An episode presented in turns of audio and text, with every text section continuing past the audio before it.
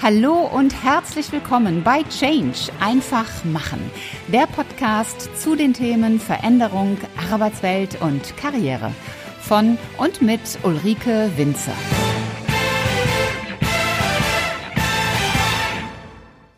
Da sind wir wieder im Podcast Change einfach machen. Ich freue mich, dass du wieder mit dabei bist. Es ist Mittwoch und heute gibt es den zweiten Teil meines Interviews mit Roman Geider. Es geht um das Thema der digitalen Transformation und der damit verbundenen kulturellen Transformation. Wenn du den ersten Teil noch nicht gehört hast, dann empfehle ich dir, hör dir zunächst den ersten Teil an. Und wenn du ihn schon gehört hast, dann wünsche ich dir viel Spaß und vor allen Dingen spannende Einsichten hier in der Fortsetzung beim zweiten Teil. Du hast gerade das Thema Feedback-Kultur angesprochen und es geht für mich auch einher mit Fehlerkultur. Was mir auch in Deutschland immer wieder auffällt, ist so, wenn du einen Fehler gemacht hast, dann wird da auch Wochen, Monate lang drin rumgebohrt, äh, nach dem Motto, ist eine Wunde da, die muss man jetzt erstmal so richtig drin reinstochern, ob das, ob das nun Politiker sind oder Mitarbeiter in Unternehmen. Und Fehler sind ja auch Karrierekiller in dem Sinne. Und äh, Feedback und, und Fehler passen natürlich an einer Stelle zusammen. Wenn ich Feedback gebe, könnte ich ja auch einen Fehler machen und meinem Vorgesetzten auf die Füße treten. Ähm, aber auch generell, wenn ich neue Geschäftsmodelle mir überlege und kreativer werde, auch da der Gedanke, was ist, wenn das nicht funktioniert oder was ist, wenn ich hier ja, was, was Dummes, Blödes erzähle, dann doch lieber den Mund zu halten, damit eben nichts Negatives passiert. Welche Rolle spielte dieses Thema der Fehlerkultur bei eurer Transformation? Ein großes da. Ähm, einer der, der fünf Leitsätze, die du ja auch angesprochen hast, ähm, lautet No Blaming, ähm, lösungsorientiert ja. arbeiten. Das heißt für uns, wir haben ganz viel in uns selbst erkannt, in den Führungskräften, die einzelnen Mitarbeiter selber, auch wie sie geführt haben, ähm, dass man oft in einen Schuldigen sucht, wenn denn irgendwas im Service zum Beispiel, da brennt es jeden Tag. Also jeden Tag muss irgendwo ein Teil hin und ein Kunde wartet äh, sehnsüchtig auf sein Bauteil, um weiterarbeiten zu können. Und da sucht man natürlich, wenn dann irgendein Delay irgendwo ist oder irgendwas länger dauert, äh, gerne entschuldigen. Aber es hilft dem Kunden nicht. Und darauf haben wir uns ähm, fokussiert. Wir haben, wir haben ähm, einer der anderen Leitsätze lautet wir vor ich, dass wir sagen, okay, wir lösen erstmal das Problem. Danach können wir immer noch diskutieren, wie wir es später besser machen. Aber wer schuld ist, ist völlig, völlig irrelevant. Also nicht für den Kunden, nicht für dich, nicht für mich. Wir müssen das jetzt lösen. Ähm, und Fehlerkultur, ich würde sagen, das ist, äh, das kommt drauf an. Also es gibt natürlich Fehler, die sollte man nicht so oft machen und es kommt auch natürlich darauf an, in, in welcher Hierarchiestufe ähm, ähm, man die Fehler macht. Aber den angesprochenen Design- und Kreativprozess äh, von neuen Geschäftsmodellen, den du jetzt gerade angesprochen hast, der ist auf jeden Fall, da sollte man so viel Fehler machen, wie man kann. Also ähm, da so ein agiler Prozess sieht ja aus Trial and Error aus. Immer wieder probieren, probieren, ausprobieren, machen, probieren, ausprobieren, machen. Wir haben das jetzt auch gemacht. Wir haben im, im Juni mitten in der für quasi Pandemiephase noch ähm, letzten Jahres ähm, Remote Services für unsere ähm, Kunden ausgerollt, indem wir ähm, Google Glasses benutzen, wo dann quasi der, der digitale Schulterblick erfolgen kann. Ähm, der Field Service Ingenieur, der nicht zum Kunden fahren kann wegen, wegen ähm, Reiserestriktionen, der kann dann quasi den Kunden unterstützen bei sich am Laptop, kann sehen, was er sieht, ähm, kann dort einzeichnen, wo er welche Parameter einstellen muss. Ähm, das sind Dinge, ähm, die nur funktioniert haben, weil wir gesagt haben, wir probieren aus und es ist okay, wenn es schief geht. Aber wenn wir es nicht probieren, wissen wir es ja gar nicht. In anderen Bereichen natürlich ähm, Fehler an der, an der, in der Fertigung von einem Flugzeug sollten jetzt nicht so häufig passieren. Also ich bin da auch dann ähm, da realistisch. Äh, Fehlerkultur ist okay, aber ich glaube, nach drei abgestürzten Flugzeugen würde jeder sagen, es ist mal gut. Ähm, und von daher ähm, gibt es Bereiche, gerade im Design von Geschäftsmodellen, ähm, wo Fehlerkultur auf jeden Fall gelebt werden muss, aber bei anderen äh, Dingen muss man halt genauer sein. Definitiv.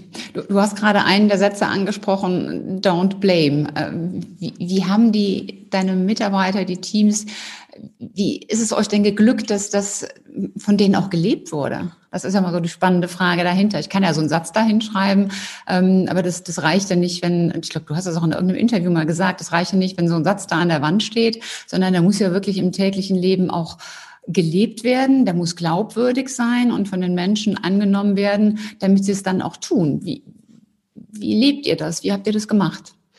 Zum einen muss man sehen, wo die ähm, Leitsätze herkommen. Ich kann ja mal die fünf Leitsätze mal aufzählen. Love it or change it zum Beispiel. Ähm, no blaming, ähm, individuell fördern und fordern.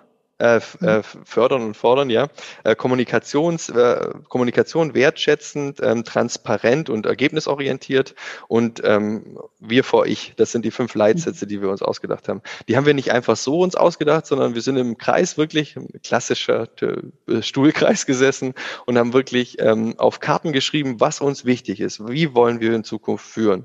Und ähm, jeder durfte eine Karte reinlegen und eine rausnehmen. Und das haben wir so lange gemacht, bis wir in der Gruppe, in der Führungsmannschaft aufgrund von den zwei vorangegangenen Tagen ähm, und unserem, unserem, unserem Führungsvision quasi und wo wir hinwollen gemeinsam, äh, bis es diese fünf Sätze waren, die zu uns gepasst haben, wie, wie wir führen wollen, wie wir mit unseren Teams arbeiten wollen, wie wir weitermachen wollen. Und klar, wir hätten die natürlich auch sehr prominent in, in, in Leuchtbuchstaben über die Wand schreiben können.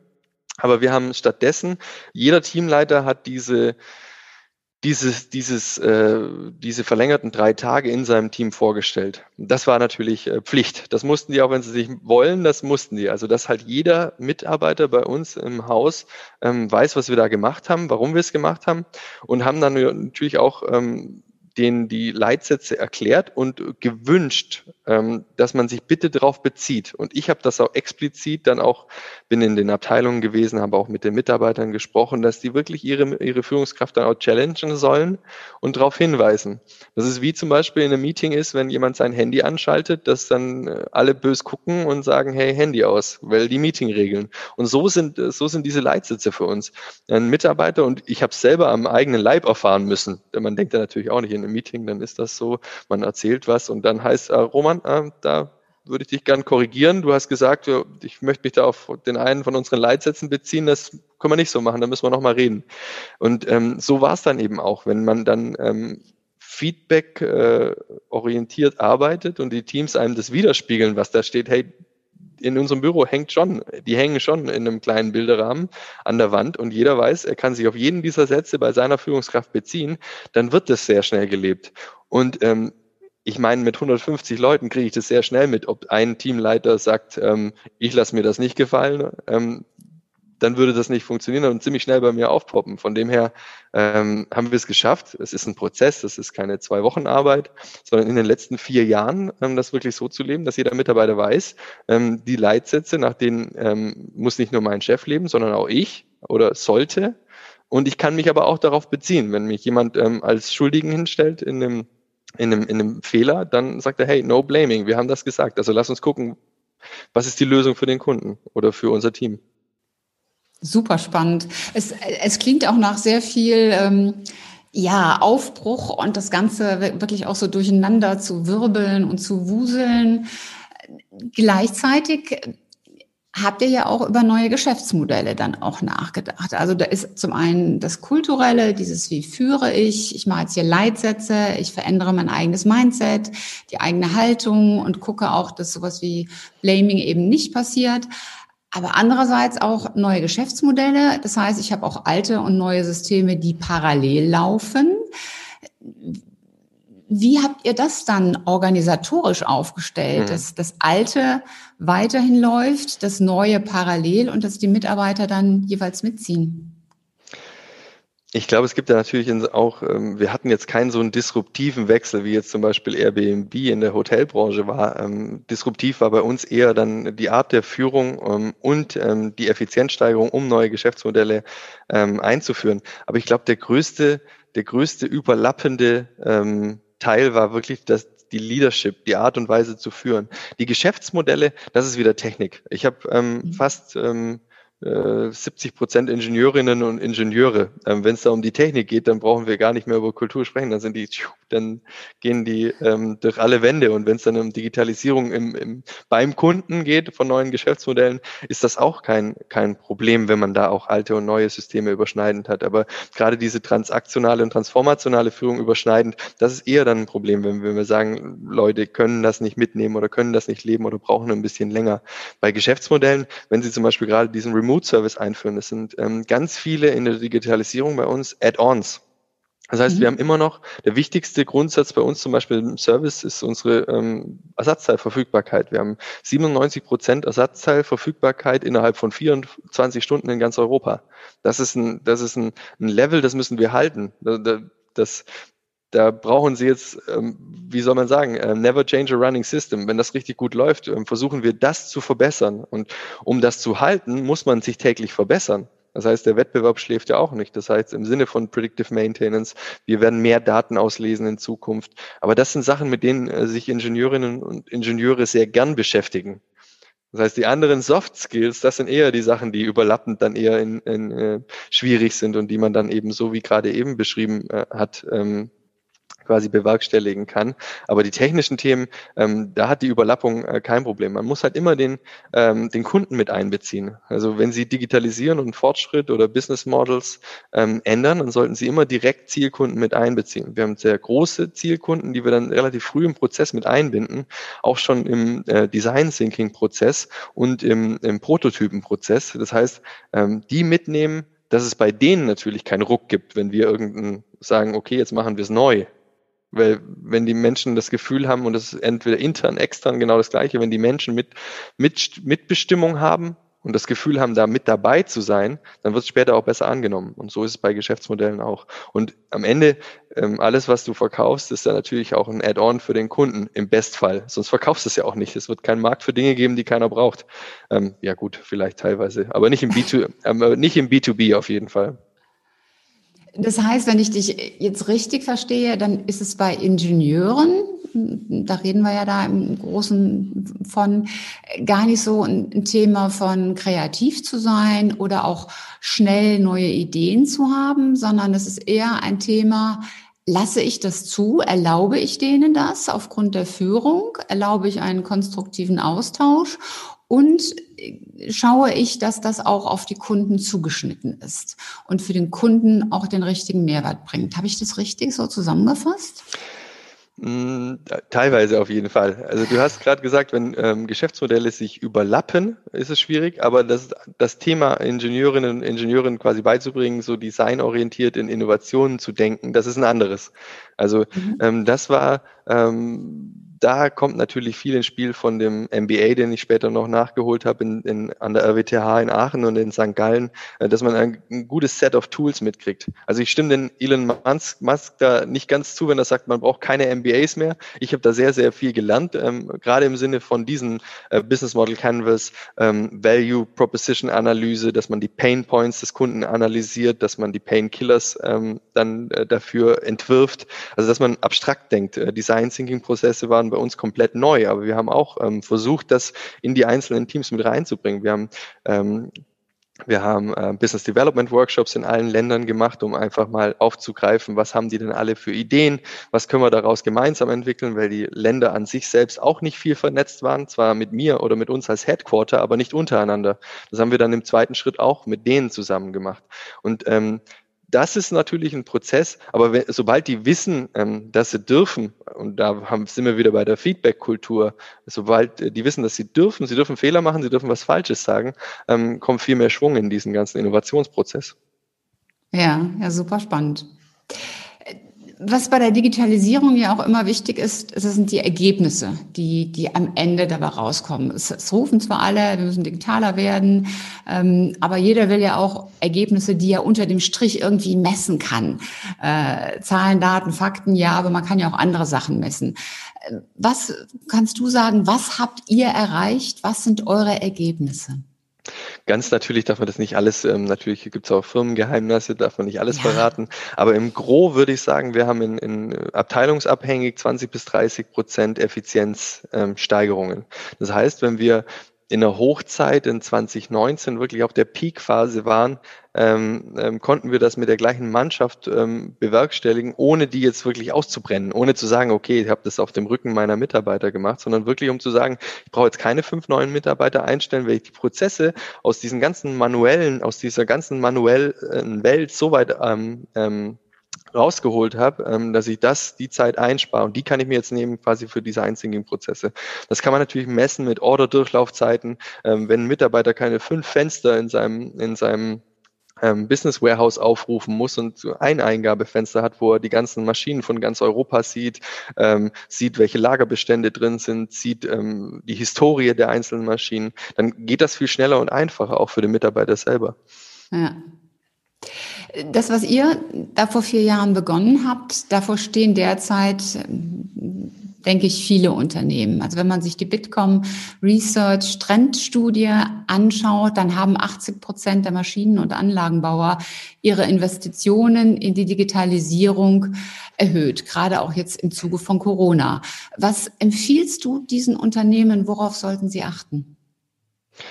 Zum einen, äh, nach der Krise ist vor der Krise. Ähm, man sollte nicht denken, jetzt zu Corona erhöhe ich das. Ähm, man hätte es schon viel früher machen sollen, weil die Zeichen äh, standen ja auf Change schon weit vorher.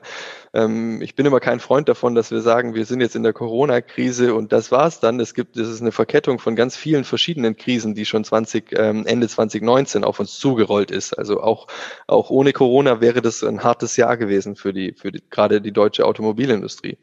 Und ähm, was ich den Leuten oder den, den Firmen mitgeben kann, ist auf jeden Fall, sich einen guten Partner dazu holen. Der Pro Prophet im eigenen Land äh, zählt nicht so viel. Also man muss sich kompetente Leute ähm, dazu holen, ähm, sich einen Circle of Competence aufbauen, ähm, mit denen man das zusammen bewerkstelligen kann. Und dann bitte kein One-Fits-All-Lösung, ähm, einmal Workshop am Wochenende oder ein Innovationsbootcamp und dann war's das, sondern nachhaltig und langfristig planen mindestens zwei Jahre fix planen, mindestens fünf Jahre durchhalten, um wirklich da einen nachhaltigen ähm, Effekt äh, zu kreieren. Man darf nicht denken, man macht jetzt ein paar ähm, Online-Schulungen mit den Mitarbeitern und dann, dann war's das.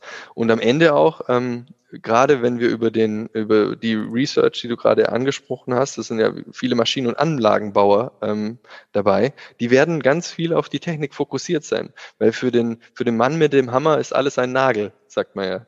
Heißt, äh, ich bin Techniker, also muss das ein Technikproblem sein. Ich will jetzt nicht alle über einen Kamm scheren, aber oft ist das so. Und ähm, gerade bei der Digitalisierung ähm, ist es so, dass man die Menschen mitnehmen muss, damit die das auch tragen und leben. Weil ganz ehrlich, ich kann ganz oft ähm, neue Online-Tools nicht nutzen und die alten weitermachen, ohne dass es mein Chef mag, in alten Strukturen verharren. Das kriegt keiner mit. Umso größer die Organisation ist, wenn es da in die Tausende von Mitarbeitern geht, dann kriegt das der Chef, der CEO oft gar nicht mehr mit, ob das wirklich gelebt und umgesetzt wird.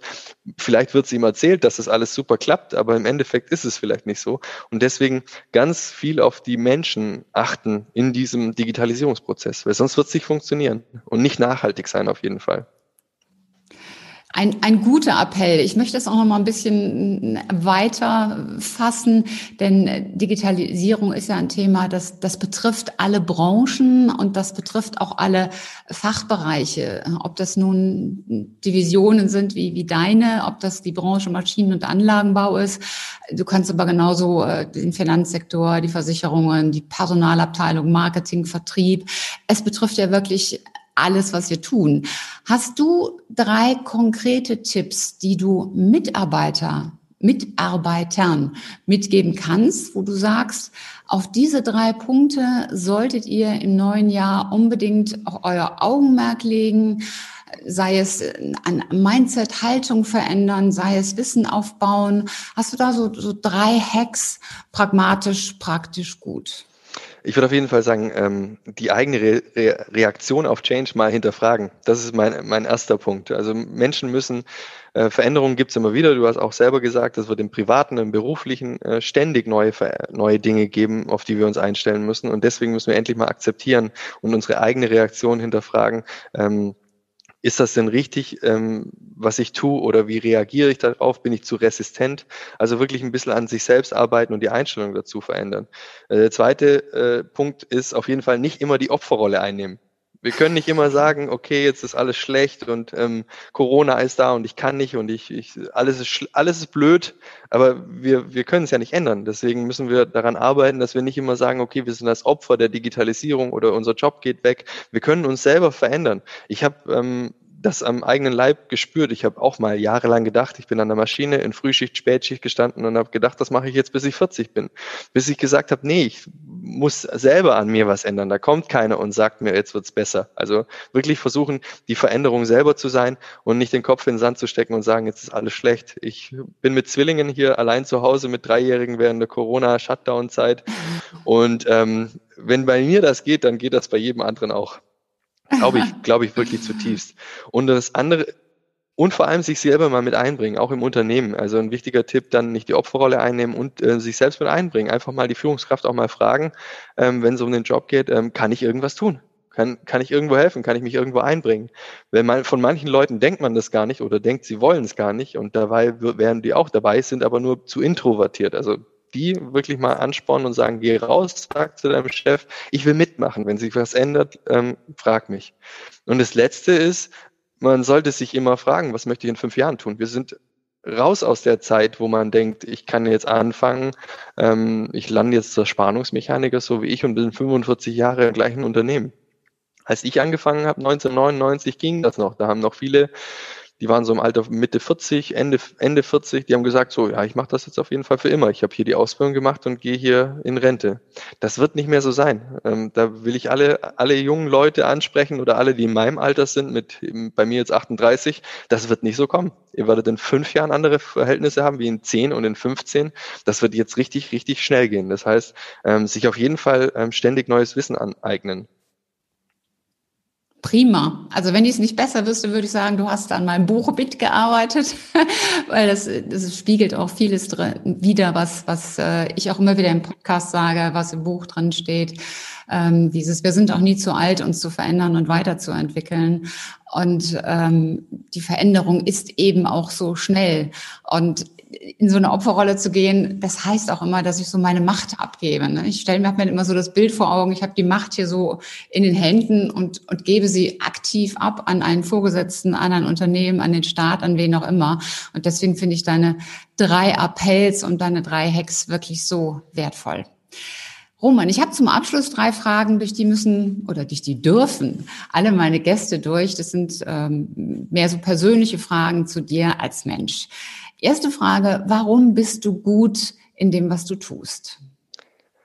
Ich glaube zum einen, weil ich, weil ich wirklich das liebe, was ich jetzt tue. Also weil ich mich dahin gearbeitet habe, zu dem Job, wo ich wirklich gut bin, weil ich Leute mitnehmen und motivieren kann, ähm, weil ich immer neugierig bin und ich glaube, weil ich nicht so leicht aufgebe. Also man muss auch mal gerade bei den ganzen Prozessen, die wir jetzt besprochen haben, die hören sich jetzt super schick in 45 Minuten Podcast an, aber das ist ein langwieriger ähm, Prozess, wo man auch viele Durchstrecken hat. Also man darf einfach nicht bei der Hälfte aufgeben oder kurz vorm Ziel aufgeben. Manchmal sieht man das Ziel auch noch nicht, obwohl es ganz nah ist. Also dranbleiben und nicht aufgeben. Und das ist, würde ich sagen, eine Stärke von mir.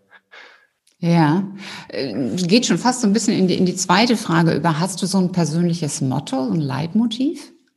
Ich habe versucht, das mal mit, deinen, mit, mit den anderen Podcasts, die ich von, hier, von dir gehört habe, mal ähm, für mich zu definieren. Aber ich glaube, das Beste ist wirklich ähm, Life is a Marathon, not, not a Sprint. Das hat mir am besten gefallen dass man halt nicht, wenn man dir, sagen wir mal, in, in, in viele Dinge reinstolpert und Vollgas gibt, dass man manchmal Leute verliert und nicht mitnimmt. Und ich glaube, wenn man den Marathon-Gedanken hat, einfach über ein Berufsleben bis 67 oder vielleicht auch 70 bei mir, ähm, dass man das auch wirklich ähm, seine Energie da streckt, dass man nicht mit, mit ähm, 45 oder 50 oder 60 dann eine völlig resignierte Führungskraft ist, sondern dass, dass man sich das behält und das man, muss man sich immer wieder ins Gedächtnis rufen, glaube ich. Mhm.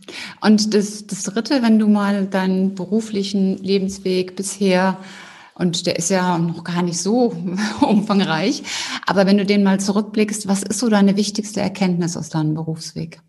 Ich würde wirklich sagen, dass man immer äh, alles selber in der Hand hat. Also mittlerweile sind es doch schon 22 Jahre Berufsleben mit 38. Oh. Ich habe mit 17 angefangen, äh, meine Ausbildung als Verspannungsmechaniker und da war ich dann quasi in der 35 oder 36,5 Stunden Woche und dann ging das nahtlos über in Schichtarbeit. Das heißt, schon seit 22 Jahren und ähm, dass man wirklich alles selber in der Hand hat, dass man immer eine Lösung hat. Ähm, äh, wenn man drüber nachdenkt und wenn man es nicht selber schafft, dann muss man sich Hilfe holen, entweder von, von Leuten wie dir zum Beispiel oder von anderen Kollegen, also sich wirklich ein Netzwerk aufbaut von Leuten, die einen eigentlich auch motivieren und einen da weiterbringen. Mhm.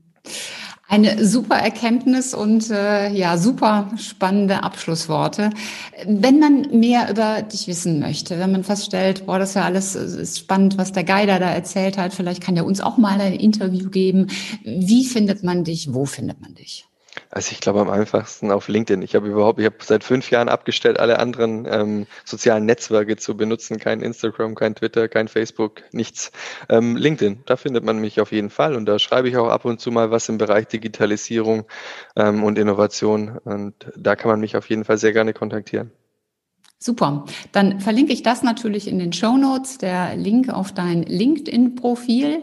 Und äh, ja, dann danke ich dir ganz, ganz herzlich für ja die vielen tollen Impulse und für die Insights, die du uns heute hier gegeben hast. Ich glaube, da können sich eine ganze, ganze Menge Zuhörer und Zuschauer auch vieles mitnehmen, was ihre eigenen Digitalisierungsthemen und Herausforderungen für 2021 betrifft. Also vielen lieben Dank nochmal. Sehr, sehr gerne, Ulrike. Ja, und dir, lieber Zuschauer und Zuhörer, vor allen Dingen danke ich natürlich auch, dass du wieder mit dabei warst beim Podcast. Und ich freue mich natürlich, wenn du diesen Podcast teilst. Denn ich glaube, wir haben viele Menschen in Deutschland, die auch vor diesen Herausforderungen stehen. Was macht die Digitalisierung da eigentlich? Wie gehe ich damit um? Ob das nun eine Führungskraft ist, ob das ein Unternehmer ist oder ein Mitarbeiter. Wir sitzen da alle in einem Boot. Deshalb teil die Folge gerne in deinem Umfeld. Und ich freue freue mich, wenn du auch beim nächsten Mal wieder mit dabei bist. Und bis dahin sei großartig und mach einfach Change. Deine Ulrike Winzer.